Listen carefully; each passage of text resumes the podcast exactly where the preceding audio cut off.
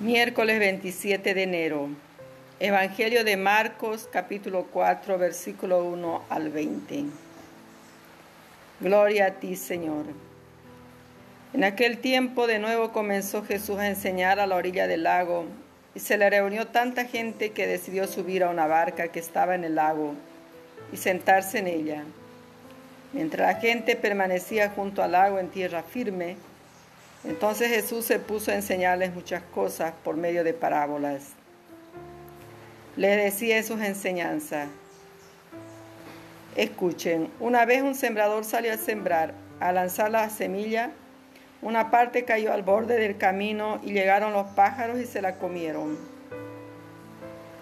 Otra parte cayó entre las piedras donde había poca tierra y como la tierra no era profunda, la semilla brotó muy pronto pero en cuanto salió el sol se agostó y al no tener raíz se secó. Otra parte de la semilla cayó entre cardos y los cardos crecieron y la ahogaron, sin dejarle que diera fruto. Otra parte, en fin, cayó en tierra fértil y germinó y creció y dio fruto.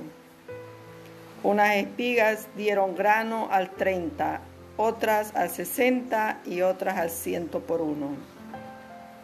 Jesús añadió, quien pueda entender esto, que lo entienda.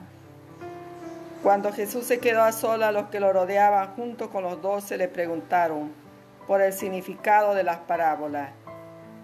Les dijo, a ustedes Dios les permite conocer el secreto de su reino, pero a los otros, los de fuera, todo les llega por medio de parábolas, para que aunque miren no vean y aunque escuchen no entiendan, no sea que se conviertan y sean perdonados.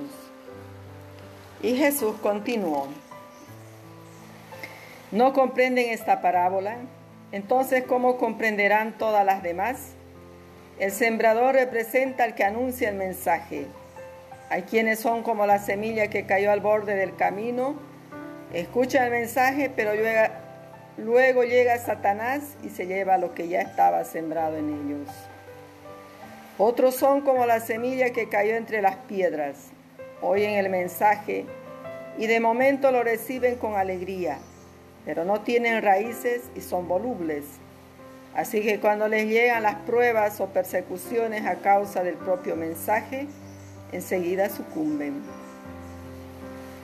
Otros son como la semilla que cayó entre los cardos oyen el mensaje, pero los problemas de la vida, el apego a las riquezas y otras apetencias, llegan y lo ahogan de manera que no da fruto. Otros, en fin, son como la semilla que cayó en tierra fértil.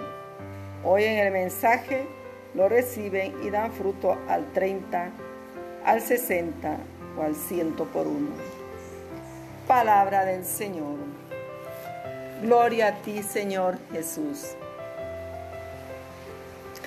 Queridos hermanos, la parábola del sembrador es una llamada a la esperanza y al compromiso.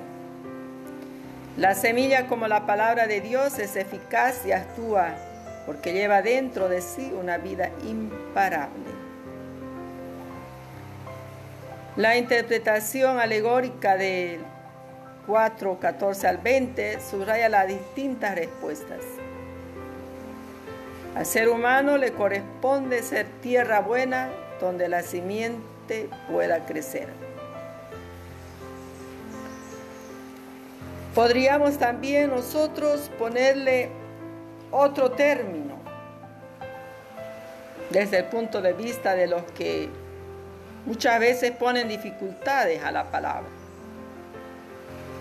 El pueblo superficial, los adversarios ciegos, los demasiado preocupados de las cosas materiales, pero también se puede mirar desde el lado positivo, a pesar de todas las dificultades.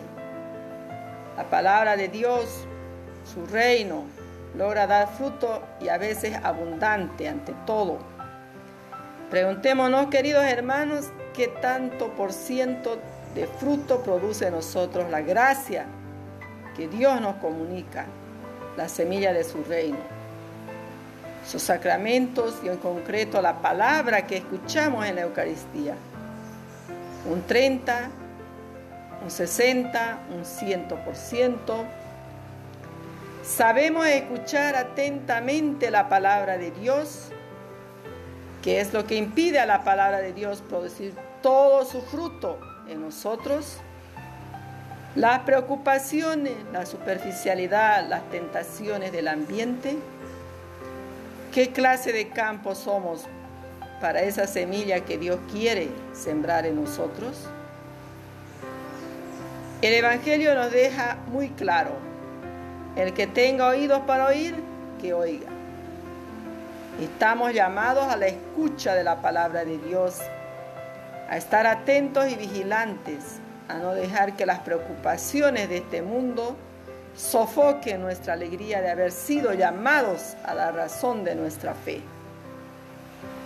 El Señor se ha acercado a nosotros, se ha puesto a nuestro lado, porque quiere vernos producir frutos abundantes.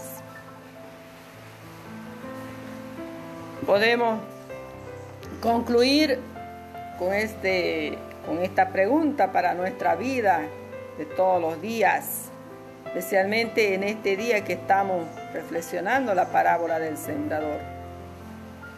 ¿Con cuál de estas siembras me siento identificado en este momento de mi vida?